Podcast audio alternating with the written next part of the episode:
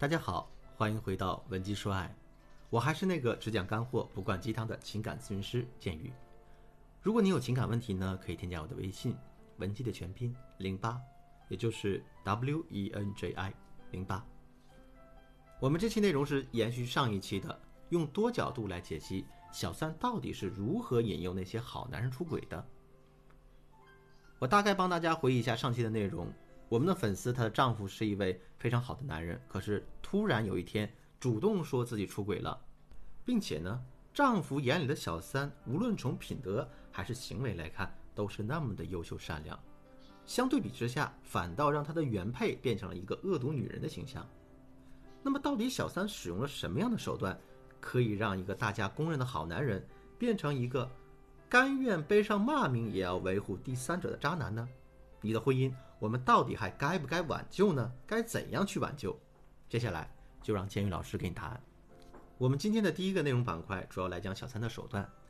可能很多正在出轨婚姻当中挣扎的女性听到这里会有很大的情绪，大家会觉得我凭什么要花时间去了解这对狗男女呢？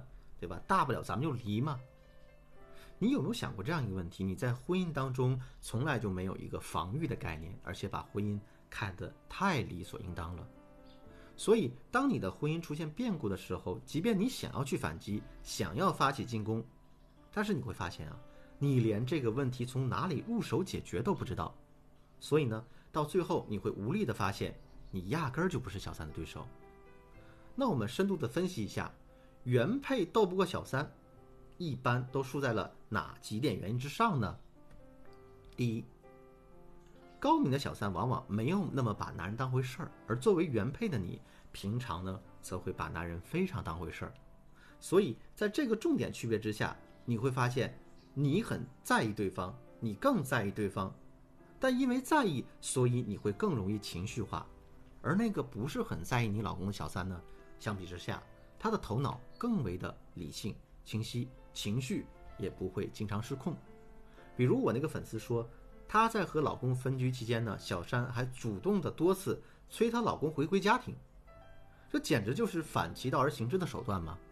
其实她的目的不是真的让男人回归家庭，而是通过这样的行为彰显出她是因为破坏别人家庭之后，她在做一个道德上的弥补。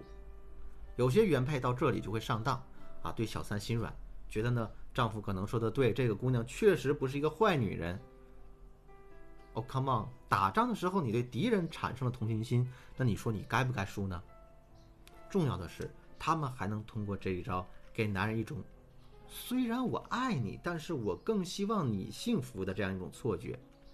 本来呢，因为出轨而闹到离婚的程度，男人的天平肯定是偏向第三者的。结果他在使出这种把男人拒之门外的花样，只会让男人更想要快点离婚，好名正言顺的。和这个第三者和这个真爱双宿双飞。不过敢用这一招的女人，说明她并没有多爱这个男人，因为这招的风险太大，把男人推出去容易，收回来就不简单了。所以呢，往往是小三必然在没有那么爱他的情况下才会使用。而作为原配的你，从这一点来说，你肯定会输的。你输在了他可以比你更不带情绪，更不在乎他，才能冷静的运筹帷幄。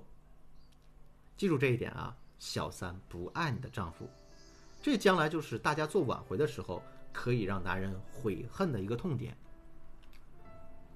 那么原配输给小三的第二个原因呢，是这第三者呀，往往更懂得什么叫诛心。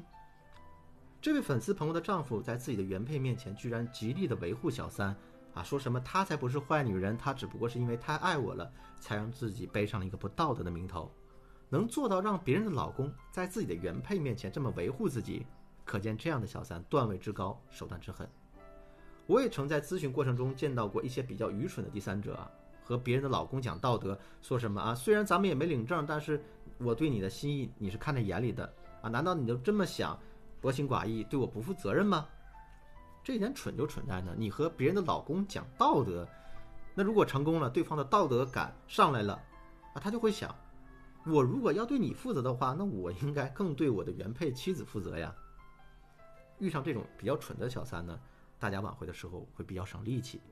但是那种高段位的小三呢，总是会把道德的大棒呢朝自己身上打，摆出一副我是一个多么有底线、多么平凡的女孩子，可是就是因为我太过于爱你了，所以这样一个平凡而又有底线的我，为你冲破了道德的禁忌。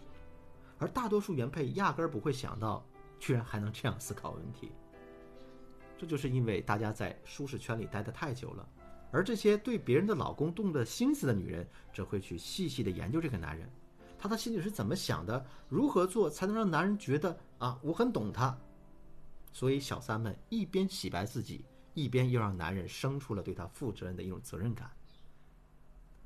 那我们接下来分析原配输给小三的第三个原因，这点呢，也是我们全篇内容中最为重要的部分，大家一定要仔细听好。这第三个原因就是。作为原配的时候，在面对小三时，由于你瞧不起对方而滋生出的那种莫名自信，就比如我的这位粉丝，他第一次去和小三单独见面的时候，对方以一个非常素净的状态出现在了他的面前，这就让这位原配产生一种优越感啊！原来他差我差得远了，没我会打扮，没我气质，在那一刻，这位原配觉得挽回丈夫非常简单。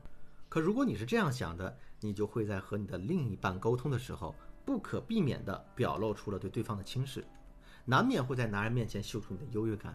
但是你要知道啊，小三在你的丈夫面前，从颜值到穿着，可能都是精心打扮过的，所以呢，男人就会觉得作为原配的你自大又狂妄，而小三从来没有说过你的不是，你却一直在贬低对方，对你的印象只会更差。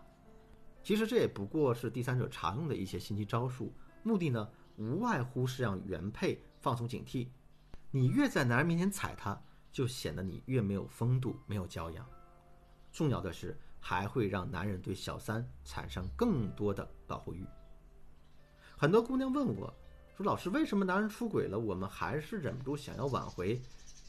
是不是离婚才是正确的呀？”首先，建宇老师从来就不认为出轨必须要离婚，原因很简单。在成年人的世界里做判断的时候，不仅仅要结合情感的倾向，还要结合利弊得失。如果你觉得离婚呢就是对渣男的惩罚，那你太天真了。事实是啊，你离开了男人，他可以再找呀，他可以继续过他逍遥快活的日子。那与其如此便宜这个大猪蹄子，那就不如让建宇老师手把手教你，让男人回归家庭之后对你付出更大的成本，去为他自己犯过的过错买单。所以呢。大家不要觉得男人出轨了，你就要去纠结要不要留住这个男人，很有可能其实你根本没有留住男人的本事。道理很扎心，但是这是一个真实的事实。如果目前你也面临着婚姻的困扰，或者你的感情也出现了问题，可以添加我的微信，文姬的全拼零八，也就是 W E N J I 零八，把你的问题发送给我，我一定有问必答。好了。今天的节目就到这里，文姬说爱，迷茫的情场，你得力的军师，我是剑宇，我们下期再见。